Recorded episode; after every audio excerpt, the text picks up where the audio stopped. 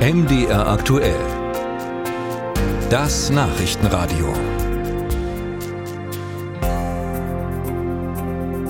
Tritte Unsicherheit und Stürze sind ja im Alter keine Seltenheit. Und Mediziner sind der Meinung, dass sich viele Stürze vermeiden ließen, wenn mit den Senioren früher Übungsprogramme durchgeführt würden.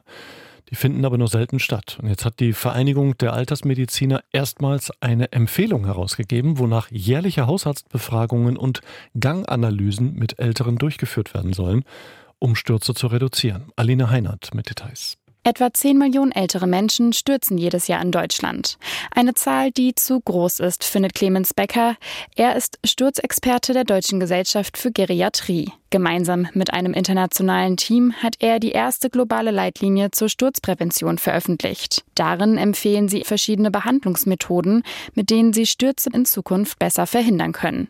Denn bisher passieren in diesem Bereich noch zu wenig, mahnt Clemens Becker. Wir haben zum Beispiel bei Nachuntersuchungen festgestellt, dass wenn jemand in der Notaufnahme war und zum Beispiel hingefallen ist und sich zum Glück nicht den Oberschenkel gebrochen hat, dass dann fast nie irgendetwas durch den Hausarzt erfolgt. Also bei weniger als 10 Prozent war das tatsächlich der Fall. Dass Hausärztinnen und Hausärzte hier so wenig reagieren, liege unter anderem daran, dass sie nur von ungefähr jedem fünften Sturz wissen. Es wird nicht aktiv nachgefragt, aber es wird eben auch nicht berichtet. Unter anderem aus der Sorge heraus, dass man sonst irgendwie als alt und gebrechlich oder klapprig abgestempelt wird. Also ist die Aufforderung an die Ärzte, einmal im Jahr drei Dinge abzufragen. Das eine ist, ob jemand gefallen ist. Das zweite ist, ob der subjektive Eindruck der Patienten ist, dass sie schlechter gehen als vor einem Jahr. Und das dritte wäre die Frage, ob die Leute Angst haben, hinzufallen. Dabei ist es wichtig, dass sensibel mit dem Thema Sturz umgegangen wird.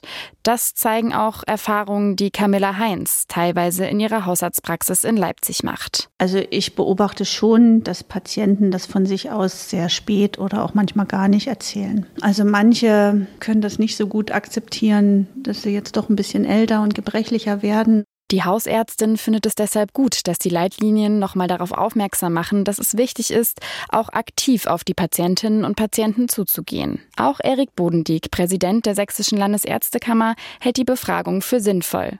Doch teilweise fehlen in den Hausarztpraxen dafür einfach die Zeit. Wenn wir davon ausgehen, dass es zu wenig stattfindet, dann hat das sehr häufig etwas damit zu tun, dass äh, die Zeit natürlich sehr beschränkt ist und dass wir sehr viele andere Dinge in der Praxis zu tun haben. In den Leitlinien zur Sturzprävention finden Hausärztinnen und Hausärzte aber noch weitere Empfehlungen. Zum Beispiel sollen sie die Medikamente ihrer Patientinnen und Patienten einmal im Jahr überprüfen. Manche Medikamente erhöhen nämlich die Sturzgefahr und es kommt immer wieder vor, dass Medikamente länger oder höher dosiert eingenommen werden als eigentlich nötig.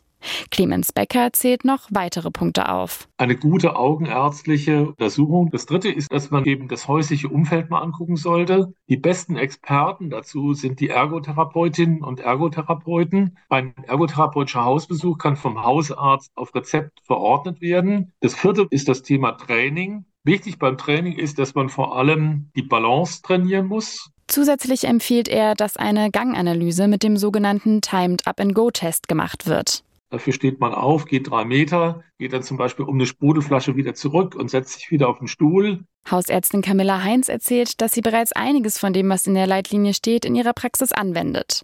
Wenn nötig, verschreibt sie auch Krankengymnastik oder Gehtraining.